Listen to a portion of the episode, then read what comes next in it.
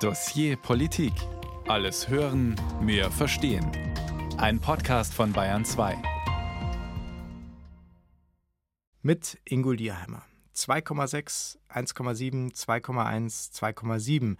Das sind keine B-Noten bei der eben zu Ende gegangenen Eiskunstlauf-Weltmeisterschaft, sondern das sind die Prozentpunkte, die die Linke bei den vier Landtagswahlen des vergangenen Jahres erzielt hat. Deutlich unter der Mitmachhürde von 5 Prozent. Mitunter wurde die Linke sogar bei den sonstigen Parteien einsortiert. Weit entfernt also vom Doppelachsel, nah dran am Ausscheiden. Bei der Wiederholungswahl in Berlin holte die Partei dann vor wenigen Wochen beachtliche 12,2 Prozentpunkte, verliert aber sehr wahrscheinlich die Regierungsbeteiligung. In bundesweiten Umfragen liegt sie bei 4 bis 5 Prozent. Und das alles in Zeiten, in denen es an sozialen Problemen im Land nicht mangelt, in denen Krieg in Europa herrscht. Der Linken laufen zudem die Mitglieder davon. Und die, die noch da sind, die streiten über die Ausrichtung. Sarah Wagenknecht ist längst zum Reizwort geworden. Braucht noch jemand diese Linkspartei? Diese Frage stellen wir im Dossier Politik und ich bin gespannt auf die Antworten. Benjamin Höhne wird sie uns geben. Er hat eine Vertretungsprofessur für vergleichende Politikwissenschaften inne an der Westfälischen Wilhelms-Universität Münster. Hallo, Herr Höhne. Hallo, Herr Lieheimer. Welche Begriffe fallen Ihnen denn spontan ein, wenn Sie derzeit an die Linke denken? Ja, was Sie auch schon anmoderiert haben, dass die Linke sich derzeit in einer keiner einfachen Position befindet. Die Landtagswahlen der jüngeren Vergangenheit liefen alle schlecht, äh, gingen alle schlecht aus für die Linkspartei. Kleines Hoffnungssignal war in der Tat die Wiederholungswahl in Berlin. Aber auch da, das haben Sie gesagt, wird die Linkspartei sehr wahrscheinlich ihren Status als Regierungspartei, als gestaltende Kraft in Berlin verlieren. Und das ist dann insgesamt schon eine recht düstere Situation, die sich da auftut, immer etwas zwischen vier und fünf Prozent im Hinblick auf die bundesweite Zustimmung. Das heißt mit einer gewissen Wahrscheinlichkeit äh, dann auch nicht mehr nach dem neuen Wahlrecht, wenn es denn kommt, im Bundestag vertreten, weil sie ja auch jetzt nur mit Not gerade in den Bundestag gekommen ist, nämlich über die Grundmandatsklausel. Auf das Wahlrecht kommen wir auch gleich noch zu sprechen in dieser Sendung. Gregor Gysi einer der bekanntesten und wahrscheinlich der angesehensten linken Politiker immer noch, der immer versucht hat, die Partei zusammenzuhalten, der hat sich in den 90er Jahren immer wieder rechtfertigen müssen, warum die aus der DDR-Staatspartei SED hervorgegangene PDS überhaupt weiter existieren sollte. Und er sagte dabei immer wieder auf Berlinerisch, dass ich jetzt versprochen nicht nachmache, wer bin ich denn, dass ich bei der Partei, die Rosa Luxemburg und Karl Liebknecht gegründet haben, das Licht ausknipse? Herr Höhne, heute ist man nicht mehr so weit davon entfernt, vor allem im Westdeutschen Landtag und im Bundestag, dass das Licht der Linken ausgeht. Ist sie tatsächlich in einer existenziellen Gefahr oder würden Sie das als vorübergehende Phase beschreiben?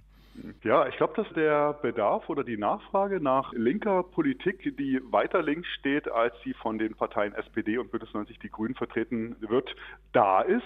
Aber wir sehen zugleich auch, dass die großen Krisen unserer Zeit, beginnend mit der europäischen Finanz- und Wirtschaftskrise, danach die Geflüchtetenkrise, dann hatten wir drei Jahre Corona-Pandemie und jetzt befinden wir uns mitten in einem Krieg in Europa, der Angriffskrieg Russlands gegen die Ukraine. Und das alles hat natürlich auch immer eine starke soziale Komponente.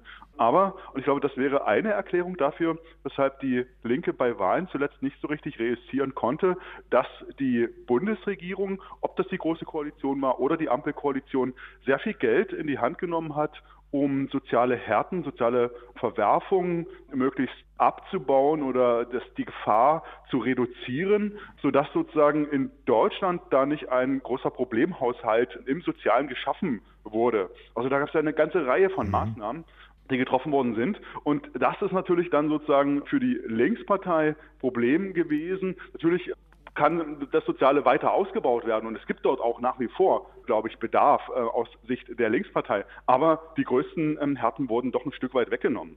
Also das heißt, damit ist auch der Linken sozusagen aus ihrer Sicht ein Stück weit ein Politikfeld weggebrochen. Dann lassen Sie uns doch vielleicht auch nochmal auf die Struktur schauen der Linken und die Frage beantworten, wer oder was bildet eigentlich die Basis für die Partei. Wenn wir auf die Mitgliederentwicklung schauen, dann war der Höchststand 2009, das war zwei Jahre nach der Gründung der Partei mit knapp 80.000 Mitgliedern und heute, Ende 2022, sind wir bei 54.000. Nur die AfD hat noch weniger. Was heißt das für die Partei? Ja, also zunächst vorangestellt nochmal, weil Sie auch Gysi zitiert haben. Gysi wird sicherlich nicht das Licht bei der Linkspartei ausknipsen. Da sind ganz andere, die wir da sehen werden, auf die wir auch äh, sicherlich heute noch zu sprechen. Äh, Sarah äh, Wagenknecht meinen genau. Sie? Und die Linke ist es im Prinzip auch gewöhnt, dass sie äh, dauernd sich in Krisen bewegt, notorisch zerstritten zwischen verschiedenen Flügeln, zwischen Ost und West. Also damit kann sie in gewisser Weise umgehen. Aber jetzt schauen wir uns ja die aktuelle Situation an und da kommt hinzu, wenn wir die Organisation betrachten, in der Tat, was Sie gesagt haben, dass die Linke eigentlich wie alle Parteien, außer die ähm, vor allem die Grünen mit Mitgliederverlusten zu kämpfen hat. Die Linke gilt als die am stärksten überalterte äh, Partei. die Grünen hatten zuletzt Zuwächse bei der Mitgliederstruktur. Äh, ja, es gibt auch immer mal wieder kleinere Zuwächse, ja, ähm, aber sozusagen die Tendenz ist doch in der Summe nach unten weisend und das hängt ganz einfach damit zusammen, dass die Linke sich auch ähm, zu einem großen Teil äh, auf alte SED-Mitglieder gestützt hat. Die sind zum Teil noch da, zum Teil sind sie verstorben, aber die tragen natürlich massiv äh, zu einer Überalterung bei und es kommen zu wenig junge Leute nach. Und davon ist die Linke schon sehr, sehr stark betroffen. Und das führt natürlich dann auch dazu, dass in Frage gestellt wird, ob sie ihre Funktionen, wie sie sie seit 1990 bis heute äh, vor allem im Osten als Kümmererpartei wahrgenommen hat, ob sie diese in Zukunft noch so wahrnehmen kann. Es gab auch eine massive Austrittswelle nach der sehr umstrittenen Rede von Sarah Wagenknecht im Bundestag im September letzten Jahres. Da hatte die linken Politikerin der Bundesregierung vorgeworfen, einen beispiellosen Wirtschaftskrieg gegen, Zitat, unseren wichtigsten Energielieferanten angezettelt zu haben und damit meinte sie Russland. Etwas später hat sie dann angekündigt zu überlegen, eine neue Partei gründen zu wollen. Sie haben gerade schon Sarah Wagenknecht angesprochen. Wie sehr belastet sie die Partei? Hm, das ist ähm, sehr ambivalent zu sehen, weil ähm, im Grunde, wenn man das zugespitzt formuliert, viele ihrer Positionen in den ostdeutschen Verbänden mehrheitsfähige Positionen sind. Ähm, und das ist auch das Problem, weshalb die ähm, Linke da nicht einen klareren Schnitt zu Frau Wagenknecht zieht, die ja, wenn sie über ihre eigene Partei in Talkshows spricht, ich gehöre ihr noch an. Äh, also sie kokettiert ja damit, die Partei zu verlassen, eine neue Partei zu gründen, ist sich aber selbst offenbar nicht so sicher, ob der Schritt gelingen kann, weil sie im Prinzip ja auch schon mal das Ganze versucht hat mit Aufstehen. Das sollte zwar eine Bewegung sein, aber die hätte auch mir nichts, dir nichts in eine Bewegungspartei umgewandelt werden können. Und das ist ja nun wirklich äh, gescheitert, obwohl das Potenzial von ihr gesehen wurde in einer linken Sammlungsbewegung. Also das hat nicht funktioniert. Und jetzt stellt sich die Frage, wenn sie neuerlichen Anlauf wagt, kann das diesmal funktionieren? Und da sind also sehr, sehr große Fragezeichen. Das erklärt auch meines Erachtens, warum sie immer noch in der Partei ist. Und eben sie wird dort toleriert, weil ihre Position stärker sozusagen das Nationale in den Mittelpunkt zu stellen, eine gewisse Russlandfreundlichkeit oder sogar eine starke Russlandfreundlichkeit äh, zu demonstrieren, weil das sozusagen ähm, in den linken Verbänden gerade im Osten ähm, auch nicht so schlecht ankommt. Jetzt haben Sie gerade gesagt, dass die Linke, die Partei, die Parteiführung einen klareren Schnitt machen müsste gegenüber Sarah Wagenknecht. Was heißt das? Naja, die Bestrebungen, die gibt es ja schon ganz eindeutig, dass viele sehr, sehr unzufrieden sind äh, mit äh, Frau Wagenknecht, ähm, gerade bei den ähm, westdeutschen Linken, wo man sich eher als eine progressive Partei ähm, versteht, die eine, eine Politik verfolgt, die nach vorn gerichtet ist, wo man sozusagen auch äh, linke Politik als eine internationale Politik äh, versteht und ähm, den internationalen Kapitalismus als Problem ausmacht. Dann gehören da viele auch soziokulturelle Politikfelder dazu, Stichwort geschlechtergerechte Sprache, um eine inklusive Politik ähm, als linke Partei betreiben zu können. Und auch da sehen wir, zieht Frau Wagenknecht nicht mit, sondern lästert eher darüber und sagt, wir haben als Linke äh, zurzeit andere Probleme, als uns mit einer geschlechtergerechten Sprache auseinanderzusetzen. Aber jetzt haben Sie beschrieben, welche Positionen es außerhalb von Frau Wagenknecht in der Partei gibt, aber noch nicht, wie die Parteiführung sich ihr gegenüber verhalten sollte. Also sollte sie sie ausschließen? Ist das der Schnitt, den Sie angesprochen haben? Das, das kann sie ja nicht so einfach. Das sehen wir ja auch in anderen Parteien, dass ein Parteiausschussverfahren, äh, da braucht man tatsächlich gute Gründe, die zeigen, dass eine Akteurin gegen die eigene Partei arbeitet. Und da wird Frau Wagenknecht immer argumentieren, allein weil ihr mich habt und ich in den Talkshows präsent bin, ich publizistisch äh, aktiv bin, profitiert die Linke von mir. Und das ist in gewisser Weise äh, auch so. Und wie gesagt, ähm, im Osten hat sie einen starken Rückhalt. Insofern befindet sich da die, die, die Führung der, der Linkspartei. Und da haben wir dann auch wieder sozusagen viele ostdeutsche Köpfe, die vielleicht jetzt nicht nach außen Sympathie für Frau Wagenknecht zeigen würden, aber sozusagen auch sehen, dass sie eben einen starken Rückhalt hat und dass sie durch ihr mediales Auftreten auch zum Erfolg der Linkspartei beigetragen hat. Also Einerseits. halten wir an dieser Stelle fest, dass Sarah Wagenknecht die Partei massiv belastet mit ihrem Wirken und ihren Parolen und zudem, dass die Linke enorm an Mitgliedern verliert und einer, der ausgetreten ist, der ist jetzt mit uns verbunden. Justin König ist ins AD Hauptstadtstudio in Berlin gekommen und uns von dort zugeschaltet. Hallo, Herr König. Ich grüße Sie. Hallo. Sie sind ausgetreten zu Ihrem 25. Geburtstag am 9. März. Da waren Sie nicht nur schon über acht Jahre in der Partei, sondern als Student waren Sie schon Fraktionschef im Kreistag für die Linke. Vor einem Jahr sind Sie dann zum stellvertretenden Landesvorsitzenden in Brandenburg gewählt worden. Also man kann ruhig sagen, sowas wie eine Zukunftshoffnung. Was hat Sie denn letztlich zum Austritt bewogen? Das waren natürlich vielerlei Gründe. Also hauptsächlich die Gesamtsituation der Partei, gerade auch der Machtkampf, der seit Jahren tobt, der das natürlich auch für viele Ehrenämtler, worunter ich mich natürlich auch zähle, das einfach schwierig gemacht haben. Und da meine ich explizit im Grunde den Machtkampf einerseits zwischen dem Parteivorstand und der Bundestagsfraktion, aber wenn man das natürlich auch anhand von Personen beschreiben möchte, dann natürlich sozusagen Frau Wagenknecht gegen den Rest der Partei. Wie haben Sie denn diese Machtkämpfe empfunden? Also, weil Sie Sarah Wagenknecht ansprechen, da geht es jetzt gerade auch über die Haltung der Partei zur NATO. Da können wir vielleicht noch extra darauf zu sprechen kommen, aber Sie haben gerade gesagt, Kampf zwischen dem Parteivorstand und der Bundestagsfraktion. Wie hat sich das im Alltag wiedergespiegelt für Sie persönlich? Na, man hatte so das Gefühl, dass tatsächlich die Bundestagsfraktion völlig losgelöst von der Partei agiert und Stellungnahmen und Politik im Grunde ja, in die Öffentlichkeit entsendet und gar nicht mehr auf Beschlusslagen der Partei reagiert. Und das ist natürlich schwierig, wenn man dann entsprechend vor Ort ja auch ein Gesicht der Linken ist und andauernd irgendwelche Fehlschläge oder insgesamt Politik erklären muss, nah dran am Bürger. Und das kann man im Grunde nicht erklären. Das heißt also wirklich ein losgelöstes Element innerhalb der Partei, die Fraktion. Wie ist das denn wiederum zu erklären aus Ihrer Sicht? Denn alle, die für die Linke im Bundestag sitzen, haben ja auch eine Basis und müssen gewählt werden.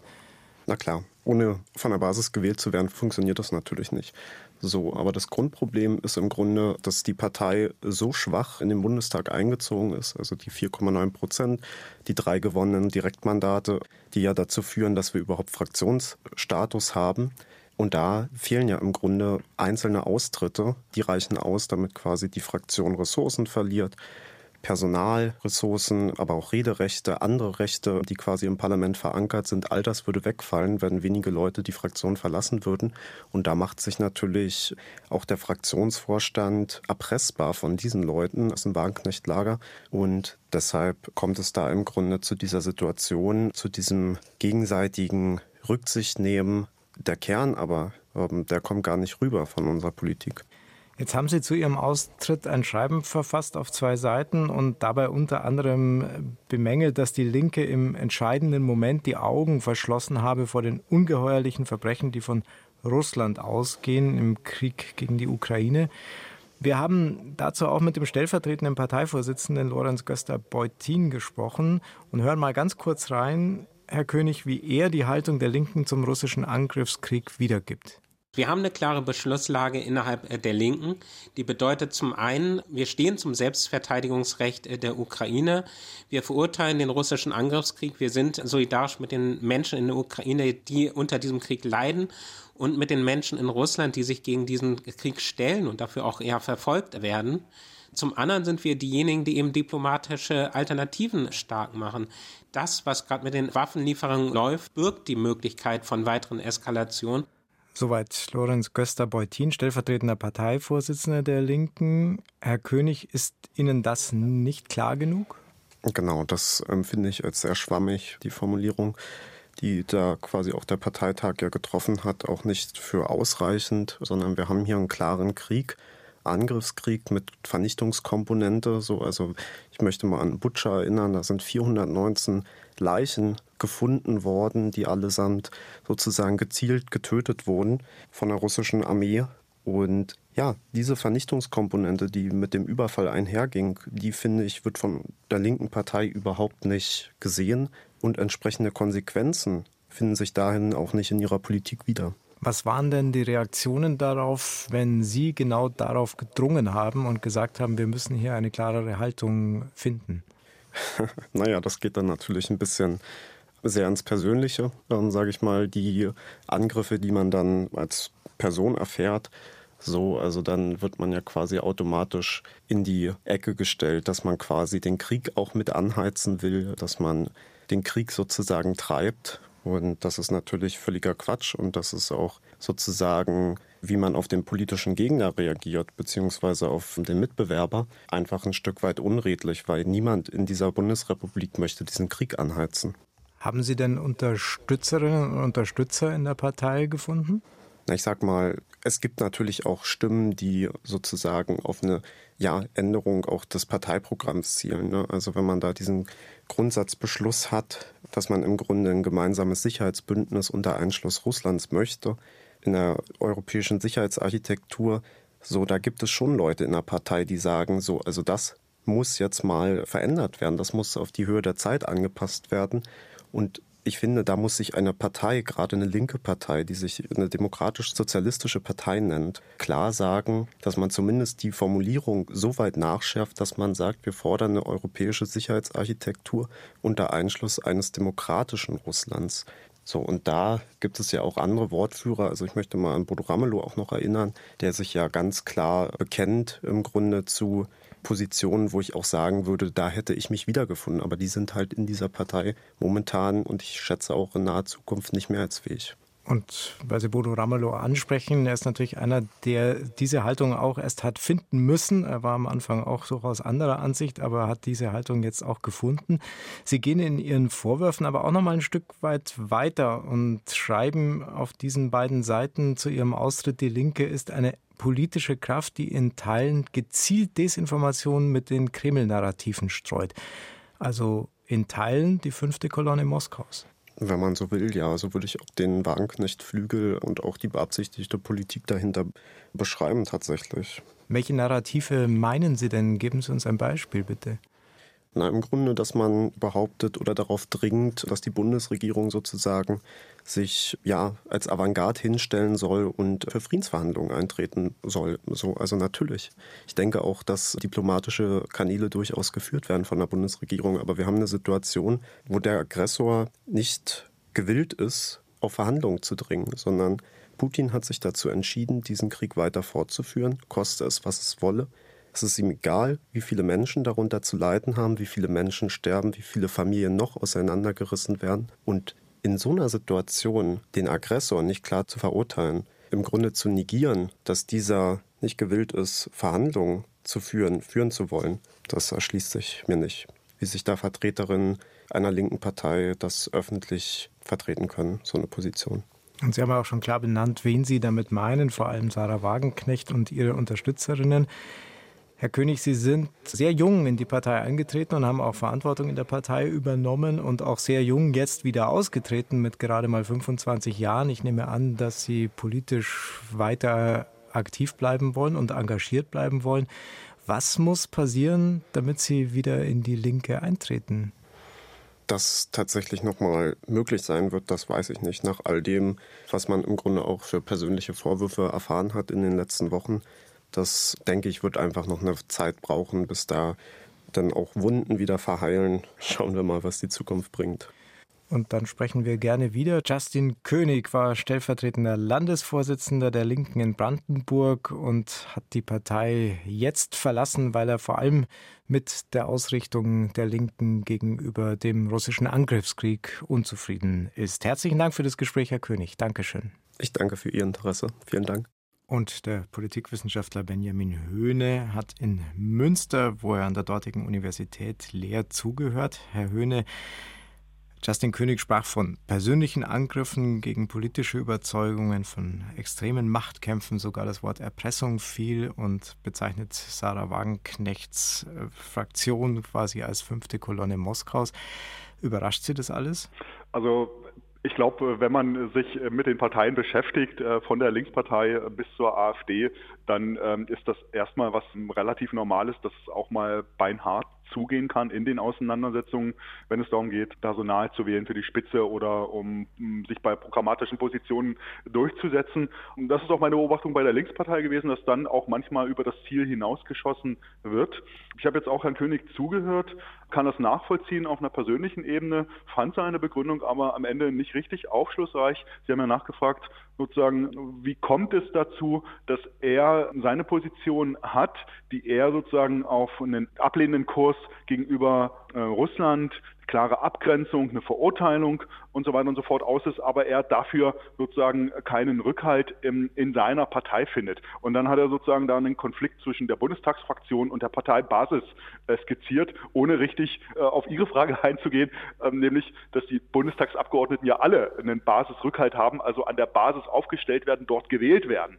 Und insofern spricht das dann doch eher dafür, dass er tatsächlich mit seiner Position keine mehrheitsfähige Position in der Linkspartei im Osten einnimmt. Ich glaube, das ist tatsächlich das Problem. Und dann am Ende sozusagen entnervt das Handtuch geworfen hat, weil er gesehen hat, dass er mit seinen Sichtweisen da nicht durchkommt. Ist es nicht auch die Verzweiflung eines jungen Politikers ob der Unbeweglichkeit seiner Partei, die gerade in dieser Frage, was die Haltung gegenüber der NATO betrifft, ja seit ihrer Gründung und schon davor zutiefst zerstritten ist? Ja, zutiefst zerstritten einerseits. Andererseits muss man aber auch sagen, dass das schon auch zum Kernprofil der Linkspartei gehört, ihre pazifistische Ausrichtung. Also sie ist eine pazifistische Partei, das haben früher auch Bündnis 90 die Grünen gesagt. Spätestens seit dem Kosovo-Beschluss äh, Fischer-Schröder sind die wenigen verbliebenen Pazifisten aus der äh, Grünen Partei ausgewandert, zum Teil zur Linkspartei gegangen. Also was ich sagen möchte, sozusagen Pazifismus ist ein Alleinstellungsmerkmal der Linkspartei äh, geworden und sozusagen dann auch Austritt aus der NATO, Schwächung der Bundeswehr und dann eben da on the top kommt sozusagen dieser verschwurbelte Blick auf Russland hinzu, der eben auch wiederum ähm, im Osten starke Resonanz findet. Also sozusagen nicht zu entschlossen Russland entgegenzutreten, eher so relativierende Positionen einzunehmen. Das ist da schon was sozusagen, wo man sich vielleicht erhofft, den russischen Bären zu besänftigen, damit es nicht mhm. ganz so schlimm wird. Ähm, ich halte von dieser Position auch nichts. Äh, aber ich glaube, das beschreibt sie so ein bisschen, was wie die Leute dort denken. Vielen Dank, Benjamin Höhne, Politikwissenschaftler von der Universität Münster, heute zu Gast im Dossier Politik über die Linke, die gerade in diversen Schwierigkeiten steckt. Mitgliederschwund, Zustimmungstief, Richtungsstreit. Und viele meinen, dass der Absturz der Partei vor allem einen Namen hat. Wir haben ihn schon öfter erwähnt, Sarah Wagenknecht. Spätestens seit sie öffentlich über die Gründung einer neuen Partei spekuliert. Die Partei Die Linke verliert Mitglieder, verliert Zustimmung und sie streitet über ihre Ausrichtung. Und ihre Lage könnte noch dramatischer werden, wenn Sarah Wagenknecht tatsächlich von der Fahne geht und eine neue Partei gründet. Erstmal müssen wir festhalten, dass eigentlich seit 2015 in unterschiedlichen äh, Debatten das Geschäftsmodell von Frau Wagenknecht immer darin besteht, sich gegen die Partei zu profilieren. Es gibt wahrscheinlich keine Persönlichkeit, die der Linken mehr Schaden zugefügt hat in äh, diesen Jahren. Eine klare Aussage, die der stellvertretende Parteivorsitzende Lorenz Göster-Beutin im Gespräch mit dem BR hier trifft. Was treibt Sarah Wagenknecht an? Unser Hauptstadtkorrespondent Mario Kubina widmet sich dieser Frage und stellt fest, dass die heute 53-Jährige Zermürbungstaktik schon sehr früh praktiziert hat. Eigentlich sollte sie in den Kindergarten gehen, wie die meisten Kinder in der DDR. Aber sie war dagegen. So schildert es Sarah Wagenknecht in einem Zeitungsinterview mit der Taz. Meine Oma und auch meine Mutter wollten, dass ich in Krippe und Kindergarten gehe. Ich habe so ziemlich alle Mittel eingesetzt, mit denen ein Kind seine Familie mürbe machen kann. Ich habe geweint und gebockt und war ziemlich stur. Ich wollte eben nicht. Der Grund? Auch als Kind hat sie gern gelesen, sagt sie. Schon mit vier hat sie das gelernt. Und im Kindergarten wäre es dafür eben zu laut gewesen. Mit all den anderen Kindern. Sarah die Einzelgängerin. So beschreiben sie heute noch manche Parteifreunde. Meistens die, die nicht so gut auf sie zu sprechen sind. Andere, wie der Schweinfurter Abgeordnete Klaus Ernst, geraten ins Schwärmen, wenn von Wagenknecht die Rede ist. Hochkompetent, sehr überlegt, rhetorisch hervorragend, spricht vielen Leuten aus der Seele, deshalb unterstützen sie sie auch. Sie macht in jeder Talkshow eine ausgezeichnete Figur, bleibt ruhig. Tatsächlich ist die mediale Strahlkraft der 53-Jährigen ungebrochen. Wie groß das öffentliche Interesse an ihr ist, zeigt sich beispielsweise in der Diskussion über den russischen Angriff auf die Ukraine. Eines der vielen Themen, bei denen Wagenknecht mit der Parteispitze über Kreuz liegt. Ende Februar demonstrieren Tausende im Berliner Schneeregen. Aufstand für den Frieden haben die Organisatorinnen die Demo genannt. Die linken Abgeordnete hat sich dafür mit der Publizistin Alice Schwarzer zusammengetan. Wagenknecht tritt im eleganten schwarzen Mantel auf die Bühne und warnt davor, dass der Krieg in der Ukraine aus dem Ruder laufen könnte. Wer die Gefahr eines nuklearen Infernos in Kauf nimmt, der steht nicht auf der richtigen Seite der Geschichte. Und wer nicht alles in seiner Macht Stehende tut, um die Gefahr einer solchen Eskalation zu bannen, der kämpft auch nicht für das Gute, sondern der ist verantwortungslos. Normalerweise setzt sie Gesten eher sparsam ein, aber jetzt schnellt ihre Faust immer wieder nach oben damit auch der Letzte auf dem Platz versteht, dass da jemand für die Sache brennt, also für den Frieden. Allerdings, laut AfD machen auch viele ihrer Mitglieder bei der Demo mit. Ein Grund dafür, dass sich die linken Spitze distanziert. Die Kundgebung sei keine Parteiveranstaltung gewesen. Eine klare Abgrenzung von rechts habe gefehlt. Im März folgt dann eine neue Runde im Streit zwischen Wagenknecht und der Parteiführung. Da erklärt die Abgeordnete nach dieser Wahlperiode nicht mehr für die Linke zu kandidieren und befeuert damit Spekulationen darüber, dass sich die Partei spalten könnte. Mitte März spricht Wagenknecht im ZDF-Interview offen über die Möglichkeit, eine eigene Partei zu gründen und nennt zum ersten Mal einen Zeitplan.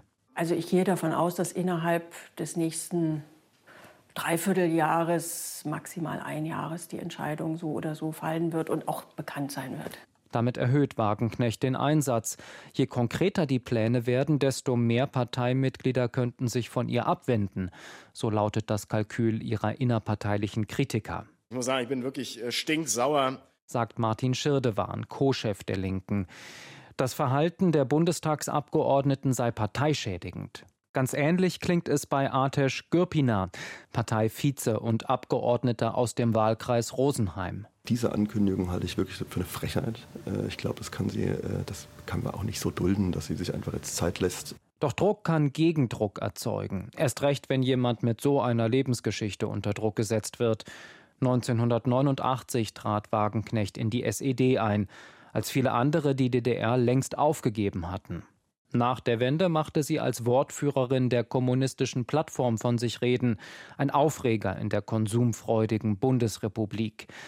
Eine Zeit lang war sie Co-Fraktionschefin der Linken im Bundestag, doch nach vielen Konflikten und aus gesundheitlichen Gründen zog sie sich aus der ersten Reihe zurück. Und in der Pandemie eckte sie mit umstrittenen Äußerungen zur Corona-Politik an. Kein Zweifel, Wagenknecht dreht ihr eigenes Ding. Ob sie auch eine eigene Partei gründet, die Frage lässt sie fürs Erste offen. Sie weiß eben, wie man den Spannungsbogen hält. Mario Kubina über Sarah Wagenknecht, die ihre Partei, so hat man im Moment den Eindruck, regelrecht vor sich hertreibt, spaltet, vielleicht sogar in den Abgrund stößt. Benjamin Höhne ist unser Gast im Dossier Politik, Politikwissenschaftler. Er hat gerade eine Vertretungsprofessur für vergleichende Politikwissenschaften an der Universität Münster inne. Herr Höhne, würden Sie es so beschreiben, dass Sarah Wagenknecht bei der Partei womöglich das Licht ausknipst? Das ist ein bisschen unklar, auch äh, die, die Motive, was äh, Frau Wagenknecht antreibt, wo sie hin möchte. Ich glaube, dass doch auch kürzlich von ihr das Zitat äh, kolportiert wurde, dass sie sich ganz aus der Politik zurückziehen möchte. Das passt natürlich nicht dann zu den Plänen, ähm, eine neue Partei zu gründen. Aber wenn sie die so deutlich macht und in ihrer eigenen Partei kommuniziert, dann werden ausreichend Anhaltspunkte dafür gegeben, ein Parteiausschlussverfahren sozusagen zu initiieren. Aber das, was Sie am Anfang besprochen haben, sie hat halt massiven Rückhalt in der Partei. Und insofern sie mit einem Parteiausschussverfahren auf formaler Ebene zu bekämpfen, wird wahrscheinlich ähm, noch mehr Spaltung und ähm, noch mehr Zwietracht in die Partei ähm, hineinbringen. Deshalb besser mit ihren Positionen auseinandersetzen. Hm. Und ja, äh, da bin ich mir nicht ganz sicher sozusagen. Ihre Frage war ja, macht sie das Licht aus? Also die Linkspartei als eine progressive Partei, die auf ähm, mehr Inklusion setzt, mehr Inklusion im Sozialen, mehr Inklusion bei der Partizipation, ähm, sozusagen auch die Grenzen des Nationalstaats in Frage stellt. Also so sozusagen progressive linke Politik, die wird die Linkspartei weiter äh, besetzen können, auch allein besetzen können. Aber das will ja gerade Frau Wagenknecht nicht, sondern sie setzt eher auf eine soziale Politik im Nationalen, die sozusagen ähm, exklusiv ist, die ausgrenzt und sagt, wer kann soziale Rechte, äh, wer soll sie erhalten und wer soll sie nicht erhalten.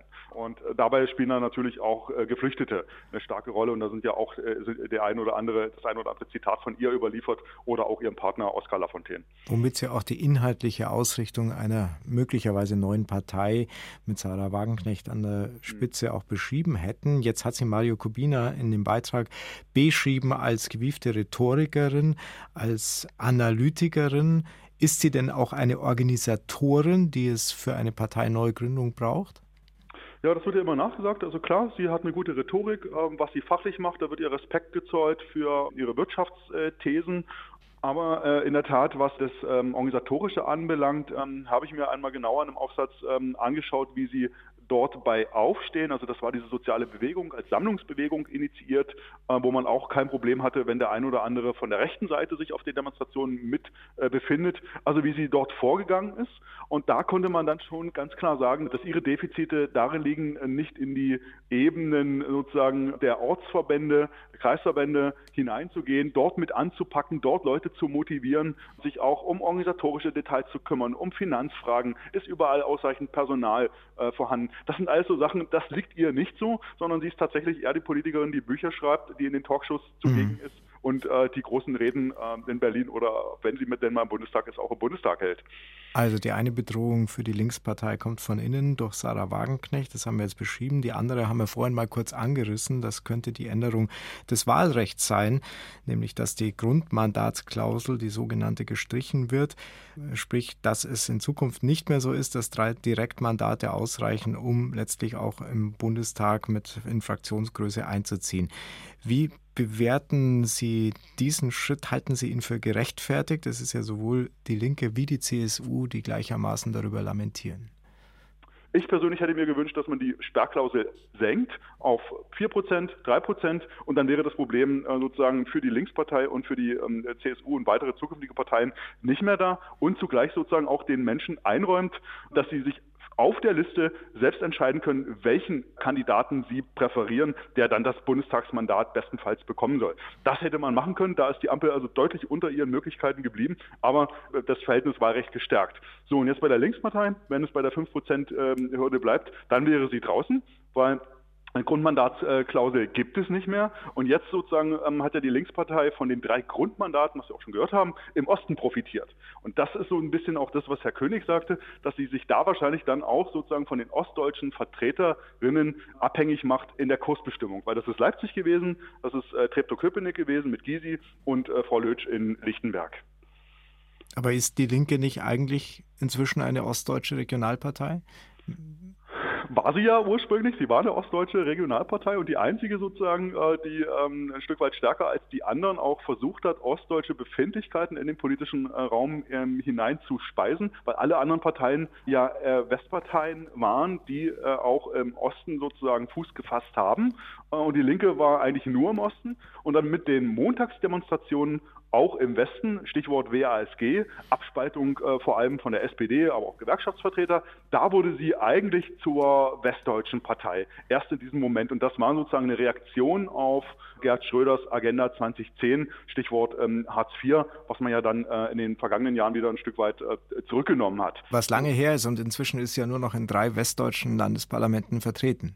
Genau, also da hatte sie sozusagen ihren Höhepunkt und äh, danach sah man wieder sozusagen, wie sich das abschwächte, im Westen abschwächte, im Osten äh, abschwächte. Es kamen die Krisen, wo es nicht richtig funktioniert hat, was Sie am Anfang gesagt haben, aber auch das personelle Ausbluten, äh, dass zunehmend weniger junge Menschen den Weg in die Partei finden.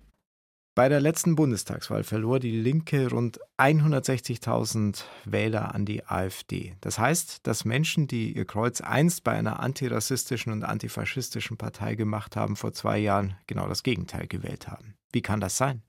Bastian Wirzioch hat für uns in Sachsen nach Erklärungen gesucht. Ja, ich lebe hier bei euch, seh aus Kurt, bin aber Party. Komm mit mir mit eine Runde um mein Block. Kriegst einen Schock, als wär dein Kopf in einem Eisblock. Bei Gott. Eiskalter Wind pfeift über den Platz vor dem Bundesverwaltungsgericht in Leipzig. Die Landtagsabgeordnete Juliane Nagel von der Partei Die Linke duckt sich hinter den Wagen mit den Lautsprechern. Eine Kundgebung des sächsischen Flüchtlingsrats, weil drinnen im Gericht gleich eine Grundsatzentscheidung zum Thema Asyl fallen wird. Nach Beginn der Verhandlung hat die 45-Jährige im schwarzen Thermo-Anorak kurz Zeit für ein Interview zur Krise der Linkspartei. Na, die Linke hat eine Geschichte, die in die Ostzeit, in die DDR-Zeit verweist. Es äh, gibt die Entwicklungslinie über die SED, PDS äh, hin zur äh, Linken als Versuch, die Partei auch gesamtdeutsch zu etablieren. Das ist wahrscheinlich teilgescheitert, aber ich denke, im Osten wird die äh, Linke weiter Teil sozusagen des parlamentarischen Spektrums sein, als Opposition oder Regierungspartei. Im Westen müssen wir, glaube ich, kämpfen. Oder muss die Linke kämpfen, dass sie in Zukunft dort noch vorkommt? Wenn die Leipzigerin über zukünftige Wahlen und die Konkurrenz zu anderen Parteien nachdenkt, fallen ihr zuerst die Grünen ein. Ähnliches Wählerinnenpublikum, jung, urban, studentisch, eher links. Tatsächlich kommt es in ostdeutschen Großstädten häufig vor, dass sich rot-rot-grüne Konstellationen im Wahlkampf kannibalisieren, weil sich die Stimmen auf alle drei Parteien verteilen. Die AfD hingegen stellt für die Linke vor allem auf dem Land eine Gefahr dar. Also es gibt eine ältere Generation, vielleicht auch die Generation, die zur Wende jung war, 18 war, die tatsächlich vielleicht lange links gewählt haben, aber nicht so sehr aus Überzeugung, sondern eher so auch aus einem Identitätsgrund heraus, ähm, weil man in Ostdeutschland geboren wurde und sich auch benachteiligt fühlte und die Linke ganz lange Adressatin dieses Identitätsverlustes, dieser Ungleichbehandlung auch in Bezug auf Einkommen und Renten äh, war, was sie aber inzwischen so ein bisschen auch verloren hat ne? und verloren hat an die AfD. Die AfD ist in Sachsen Volkspartei. Bei der letzten Bundestagswahl holte sie die meisten Stimmen. Dabei ist der Sächsische Landesverband eher weniger für sozialpolitische Offensiven bekannt, als vielmehr für das öffentlichkeitswirksame Jonglieren mit Signalbegriffen wie Asyl oder Gender. Auf die Spitze getrieben zeigt sich das derzeit in der Klimadebatte. Die Linke fordert Veränderung, die AfD setzt mindestens auf den Status quo. Ganz ähnlich wie die linken Bundestagsabgeordnete. Sarah Wagenknecht. Sarah Wagenknecht und nicht nur sie äh, triggern natürlich sozusagen Asylfeindlichkeit, auch diesen Veränderungsunwillen in Bezug auf den Klimawandel. Da vertritt sie schon eine reaktionäre Position und versucht die mit der Linken zu verknüpfen. Und die Partei kann sich nicht entscheiden, sich ganz klar oder noch klarer von Sarah Wagenknecht abzutrennen. In einem Café, wenige hundert Meter vom Gericht entfernt. Einer der Konkurrenten, der linken Politikerin Nagel, trägt ein Stecktuch im blauen Sakko, einen Siegelring am Finger und im Gesicht Schmisse. Der AfD-Landtagsabgeordnete Alexander Wiesner kommt gerade aus Brüssel von einem Treffen mit der Fraktion der rechtspopulistischen und rechtsextremen Parteien im Europaparlament. Am nächsten Tag geht es weiter nach Estland. Wiesner zählt zu den strategischen Köpfen seiner Partei. Auch er will irgendwann mitregieren in Sachsen. Die Krise der Linken sieht er als Chance. Ja, bin ich der Meinung, wir profitieren davon, einfach weil gerade die Ostlandesverbände der AfD relativ geeint dastehen. Das ist genau das, was die Linken gerade nicht vorweisen können. Der Landtagsabgeordnete ist auch Chef der sächsischen JA, dem Jugendverband der AfD. Bei Wählern zwischen 25 und 34 schneidet seine Partei bereits jetzt zuverlässig gut ab. Deswegen fordert Wiesner. Ich bin der Meinung, wir sollten auf die Wähler 50 plus gehen. Das ist jetzt hier auch demografisch eine große Bevölkerungsgruppe. Das sind auch die, die noch im Berufsleben stehen, die etwas zu verlieren haben und natürlich die vor dem Renteneintrittsalter stehen. Ja? Dass der Verfassungsschutz die AfD beobachtet sowie Teile der Partei als rechtsextrem einstuft, ficht den AfD-Landtagsabgeordneten nicht an.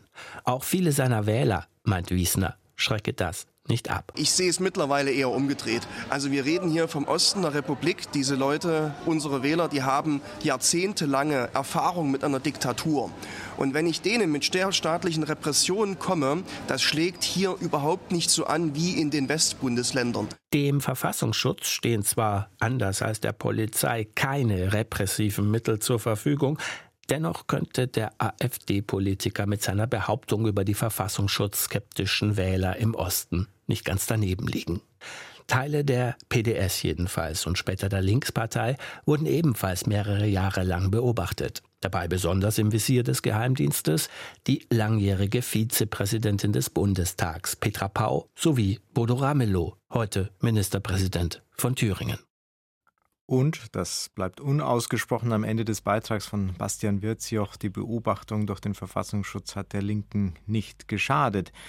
Benjamin Höhne, warum ist die AfD so attraktiv für bisherige linken Wähler? Ja, ich glaube, dass das auch eine wichtige Komponente bei der Linkspartei war also die Protestwahlkomponente, nicht nur aus ähm, sozialistischen ähm, Überzeugung die Linke zu wählen oder die ähm, Linke als ähm, ostdeutsche Regionalinteressenvertretungspartei zu wählen, sondern auch damit Protest gegenüber dem System zu artikulieren. Und äh, in der Tat, da würde ich zustimmen, dass es der AfD mehr und mehr gelungen, dieses äh, Protestpotenzial zu absorbieren. Im Osten spielt die AfD auch ein Stück weit stärker die soziale Karte aus. Und ähm, ja, wir haben es ja nun auch schon ähm, erörtert, die Linke bietet ein notorisch zerstrittenes Bild. Also am Ende weiß die Wählerin, der Wähler nicht, wenn er die Linke wählt, was bekommt er dann? Setzt sich Frau Wagenknecht durch oder setzt sich doch der progressive Flügel durch? Und das wirkt sich natürlich dann abträglich auf die Unterstützung, auf die Zustimmung der Linkspartei aus. Was ich aber mal noch ergänzen möchte, weil das äh, der Kollege sagte, die AfD sei eine Volkspartei in Sachsen, da würde ich nicht zustimmen, weil die Definition für Volkspartei wie sie von SPD, CSU oder CDU vertreten wird, ist ja die, sozusagen für das breite Volk programmatische Angebote zu unterbreiten, dass sich da jeder irgendwo wiederfinden kann, wird oft verglichen mit einem Gemischtwarenladen ähm, und sich zugleich dies auch im Elektorat, also bei den Wählerinnen und Wählern und in der Mitgliedschaft durch eine breite soziostrukturelle Zusammensetzung widerspiegeln muss. Und diese drei Faktoren würde ich bei der AfD nicht sehen. Ähm, sie erreicht für sie recht gute Wahlergebnisse im Osten, äh, eben um die 25, 30 Prozent, äh, wie jetzt in Sachsen. Das heißt aber noch nicht, dass sie Volkspartei ist, sondern sie adressiert mit ihrer Politik Menschen mit populistischen Einstellungen und Protestpotenzial bis hin zu hartgesottenen Rechtsextremisten. Jetzt hat die Linke ganz viele Gesichter in der Partei. Ich nehme mal nur ein paar paradigmatisch raus. Sarah Wagenknecht haben wir schon angesprochen, die will raus. Bodo Ramelow, über den haben wir noch gar nicht gesprochen, der schwebt als Ministerpräsident in Thüringen so ein bisschen über allen. Dietmar Bartsch, der Fraktionsvorsitzende, ist sehr bemüht. Gregor Gysi ist zunehmend rätselhaft.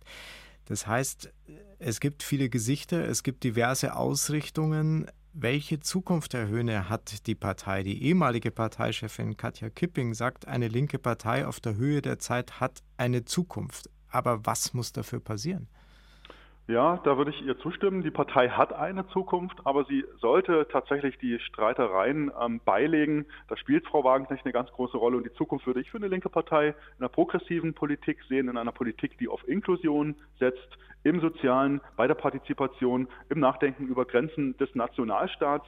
Das ist sozusagen ähm, heutzutage originäre linke Politik das, was Frau Wagenknecht versucht, das wird man eher bei den Rechtspopulisten ähm, wiederfinden, die auch zum Teil sozusagen innerhalb des nationalstaatlichen Raums versuchen, soziale Agenten zu setzen. Aber da muss man immer kritisch hinterfragen, wie wichtig ist das sozusagen den Rechtspopulisten wirklich? Oder ist es nicht einfach so, dass sie diese Karte des Sozialen nur spielen, um damit bei Wahlen zu reüssieren? Und da, glaube ich, hat eine linke Partei mhm. tatsächlich einen Vorsprung, dass man ihr das abnimmt, dass ihr das wichtig ist, sozusagen äh, für soziale Gerechtigkeit einzutreten. Sie haben das jetzt programmatisch umschrieben, was für eine linke Partei nötig ist und Sie sehen auch diese Notwendigkeit inhaltlich. Aber wie weit ist derzeit die Partei Die Linke gerade strukturell und von ihrer personellen Ausstattung davon entfernt, diese Programmatik auch umsetzen zu können? Ja, da ist sie denkbar weit entfernt, äh, gar keine Frage. Und da gibt es ganz, ganz viele Konflikte.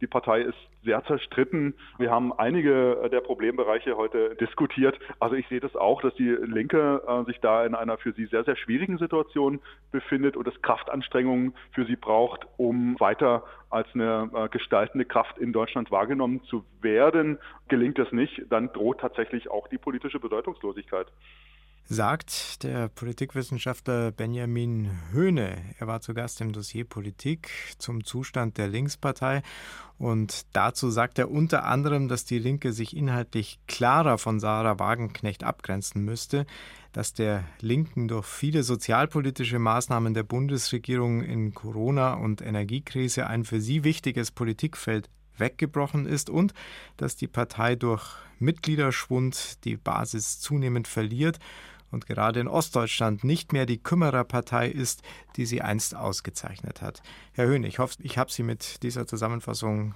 halbwegs richtig wiedergegeben und bedanke mich ganz herzlich, dass Sie sich die Zeit genommen haben fürs Dossier Politik. Vielen Dank. Sehr gern, Herr Liermer.